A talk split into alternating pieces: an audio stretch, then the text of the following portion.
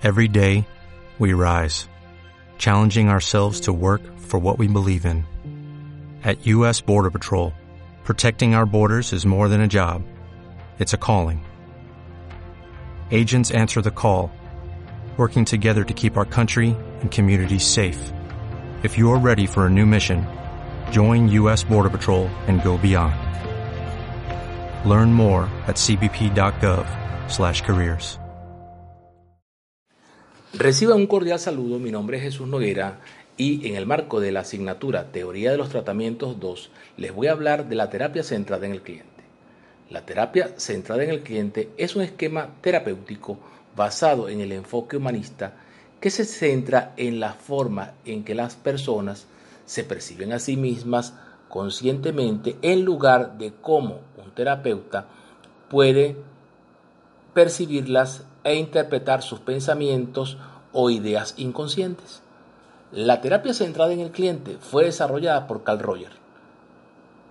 Y, este entiende que eh, para, un proceso, para que un proceso terapéutico finalice con éxito, es fundamental la, la manera en que el paciente se acerque y cómo se aplique el proceso. Para ello, juegan un papel relevante la relación entre el cliente y el terapeuta y la forma de ser y de conducirse del terapeuta. Ahora veamos quién fue Carl Roger. Carl Roger nace en 1902 en el estado de Illinois, en Estados Unidos, y fallece en 1987 en la ciudad de San Diego, California.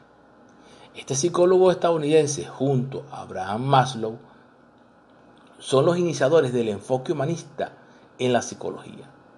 Por cierto, un estudio realizado entre psicólogos estadounidenses en el año 1982 sitúa a Carl Roger como el, psicoterapeuta más influyente de la historia, por, por delante de Albert Ellis y del mismísimo Sigmund Freud.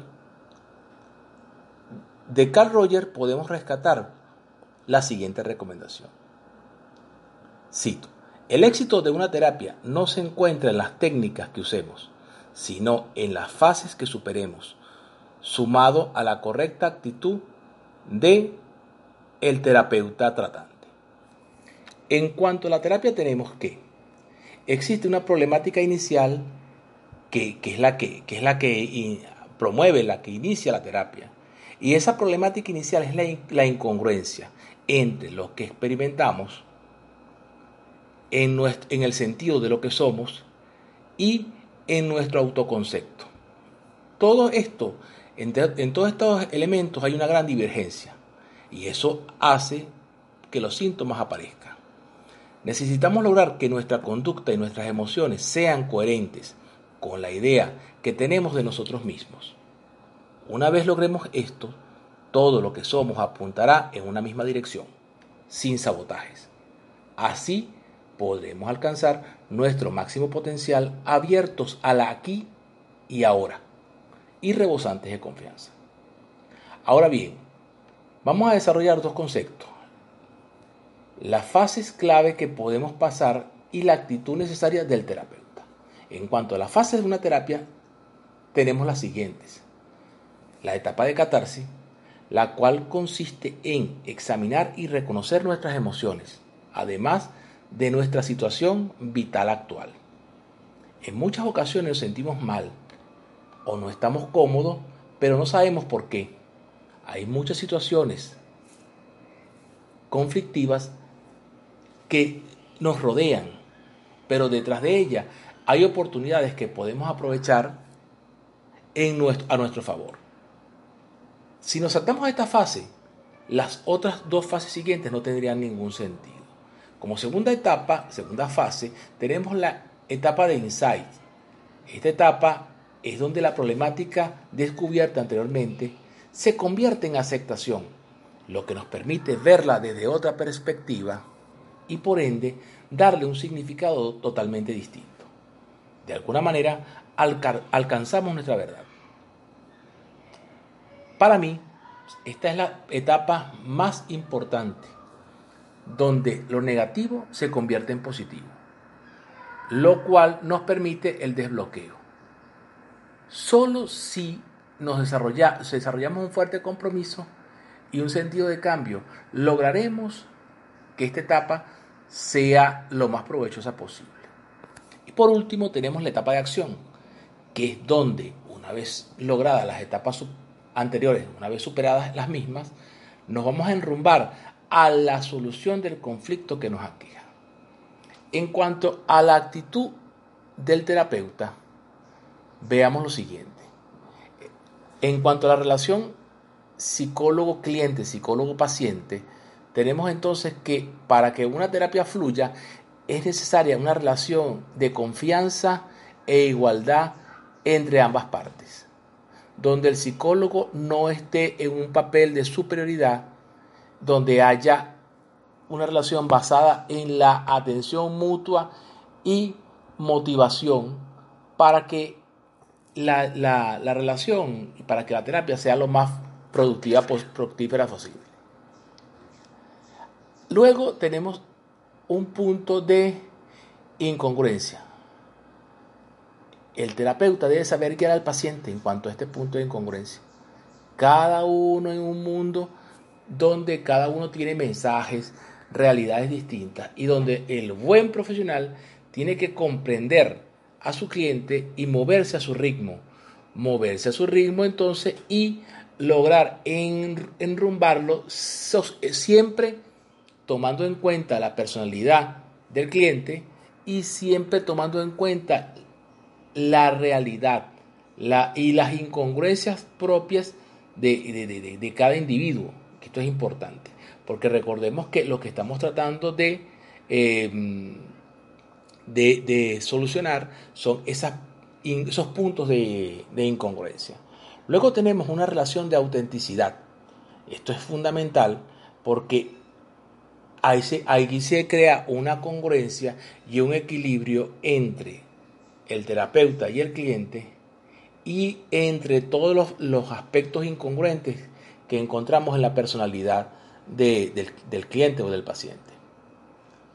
Hay algo importante también que es la parte de la aceptación. El terapeuta debe aceptar a la persona que tiene delante sin juzgarla. Esto es fundamental para que, haya para que se fomente el mutuo respeto y para que la terapia sea lo más provechosa posible. Luego tenemos la parte, una parte fundamental que es la empatía. Y donde tenemos que ser empático consiste en ser capaz de mirar desde una perspectiva de la persona que tiene delante el, terapeuta, yendo más allá de, entender o compadecer. Fíjense que esto es importante porque ni siquiera se trata de entender, compadecer, etcétera, sino ponerse en los zapatos del, del cliente o del paciente. Eso es sumamente importante. Y por último, y fundamental, es la percepción que tenga el cliente o el paciente de que esta mm, de que, toda esta terapia tiene un sentido. Esto, esto es fundamental y para aquí es importante la habilidad comunicativa del el terapeuta. En cuanto a los objetivos de la terapia centrada en el cliente, tenemos unos objetivos generales, los cuales son facilitar el crecimiento y el desarrollo personal, eliminar o mitigar los sentimientos de angustia, aumentar la autoestima, mejorar la comprensión del cliente de sí mismo. Ahora, basándonos en el hecho en que solo el cliente tiene los suficientes conocimientos de sí mismo para establecer objetivos efectivos y deseables para la terapia, podemos anexar los siguientes objetivos. Mayor acuerdo entre la idea del cliente y el yo real. Mayor comprensión y conciencia, disminución de una actitud defensiva, la inseguridad y la culpa, mayor confianza en uno mismo, relaciones más sanas, mejora de la autoexpresión y mejora de la salud mental en general. Ahora tenemos en cuanto a las técnicas utilizadas en la terapia centrada en el cliente, tenemos que una técnica que es reconocida como efectiva y aplicada eh, a la terapia es la escucha sin prejuicio. De hecho, muchos terapeutas centrados en el cliente consideran que la confianza de un terapeuta en las técnicas, técnicas posibles, constituye más bien a veces una barrera para, para que la terapia tenga una efectividad, la efectividad deseada. El punto, desde el punto de vista rogeriano, el uso de las técnicas puede tener un efecto despersonalizador en la relación terapéutica. Sin embargo, existen algunos consejos y sugerencias que se pudiesen considerar técnicas dentro de la terapia centrada en el cliente.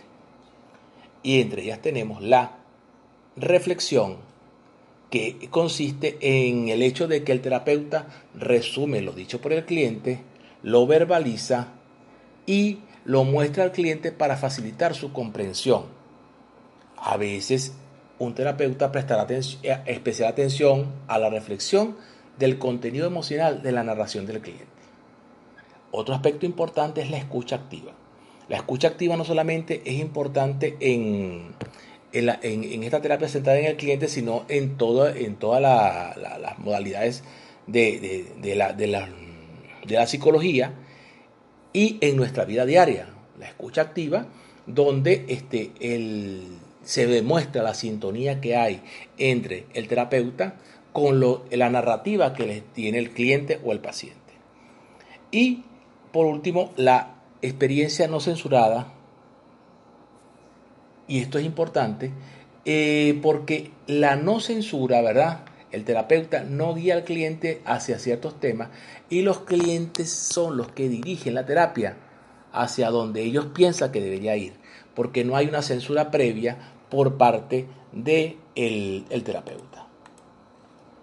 Por otra parte, tenemos unos que podíamos, lo que podríamos llamar prerequisitos para introducir en la terapia. Entonces, si pudiésemos a este, aportar algunos prerequisitos, tendríamos que cualquier individuo que tenga conciencia de su conflicto puede, puede, puede, puede introducirse en la terapia.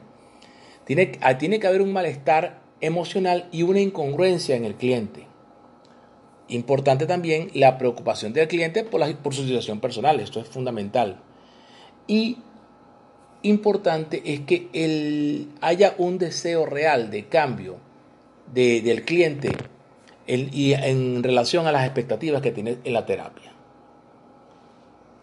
Por otra parte, tenemos que unos indicadores de evaluación entre los cuales tenemos las experiencias y las expectativas del cliente, los sentimientos del cliente, el nivel de autoconocimiento, autonomía y autoestima del, cliente y, no menos importante, la no direccionalidad del terapeuta. Eso es fundamental.